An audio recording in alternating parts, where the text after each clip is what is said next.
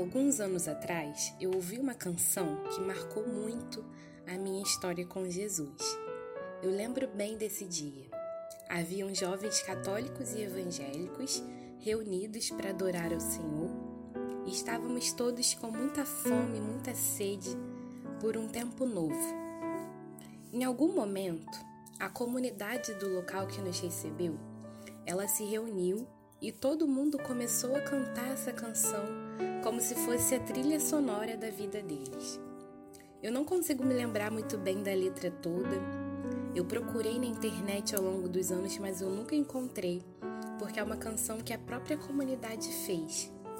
Mas eu lembro bem daquilo que mais me marcou. Eu lembro de ter visto pessoas apaixonadas por Jesus que cantavam cada parte dessa canção com a alma. Principalmente o refrão, que foi o que mais me marcou, e que dizia: Em tudo o que sou e faço, olho para ti, Jesus, como o meu mestre. Essa parte da canção, ela penetrou a minha alma de uma forma muito grande, muito forte. E eu entendi o porquê aquela comunidade estava tão feliz, tão rendida e tão entregue ao Senhor. Eles haviam compreendido um grande segredo. Em tudo, olhar para Jesus como nosso mestre, como aquele que nos ensina como devemos agir, nos posicionar, nos comportar, como devemos amar. Quando a gente olha para Jesus, a gente tem a resposta e a direção para todas as coisas. Meu irmão, minha irmã, quando a gente fala sobre servir ao outro, isso não é diferente. Jesus é um mestre que nos aponta a direção, e a primeira direção que podemos aprender com ele hoje, e que nós vamos partilhar um pouco, é que servir começa na mente. Ser servo requer uma mudança de mentalidade, porque o Senhor está sempre mais interessado no porquê você faz algo do que no que você está fazendo. E os verdadeiros servos servem a Deus com uma mentalidade que engloba cinco atitudes. A primeira atitude é que os servos pensam mais nos outros do que em si. Nisso consiste a verdadeira humildade, não pensar menos de si, mas pensar menos em si.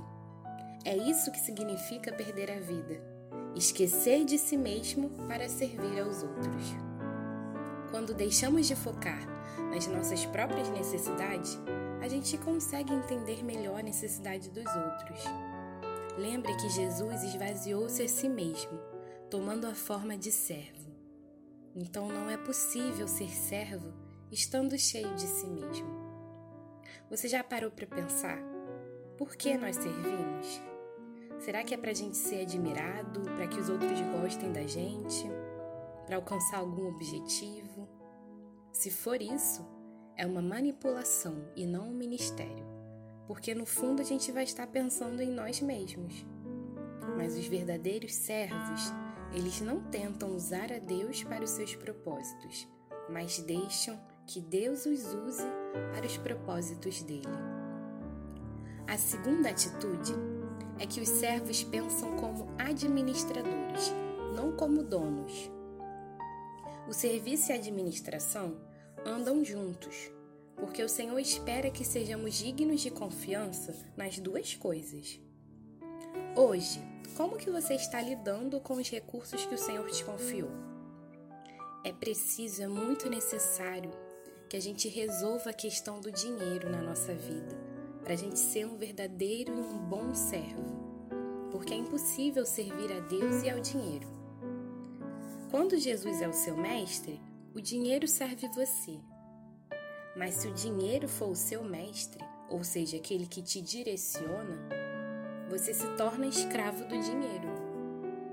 E lembre-se, irmão, que o Senhor usa o dinheiro para saber se você é um servo fiel, porque a forma de você gerenciar o seu dinheiro afeta a quantidade de bênçãos que Deus derrama sobre a sua vida.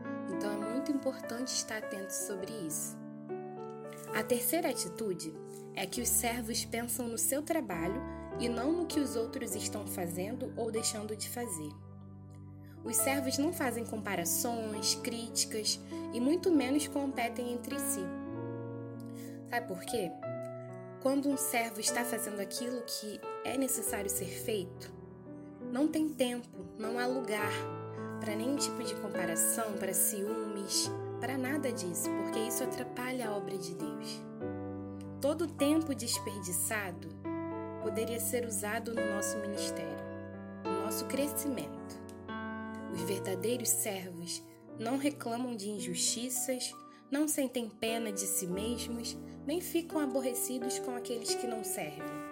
Eles apenas confiam em Deus e seguem servindo, seguem fazendo aquilo que precisa ser feito. A quarta atitude é que os servos baseiam a sua identidade em Cristo. Por isso, não precisam provar o seu valor para ninguém. Meu irmão, minha irmã, saiba quem você é. Saiba da sua autoridade em Cristo e fique em paz com isso. Seja seguro de si. Pessoas inseguras estão sempre preocupadas com a sua aparência diante dos outros. Essas pessoas têm medo de expor suas fraquezas e se escondem com orgulho e com pretensão. Para sermos úteis aos outros, sejamos sinceros, a gente tem que morrer para eles. Ou seja, a gente tem que deixar de medir a nossa importância e valor pelos parâmetros dos outros. Se a sua identidade estiver em Cristo, você ficará livre de expectativas dos outros. Isso vai te ajudar, inclusive, a servir melhor. Lembre-se sempre que a única aprovação que conta nessa vida é a aprovação que vem do Senhor. A quinta atitude e última é que os servos consideram o ministério uma oportunidade e não uma obrigação. Os servos gostam de ajudar as pessoas, os servos servem ao Senhor com alegria. Por quê?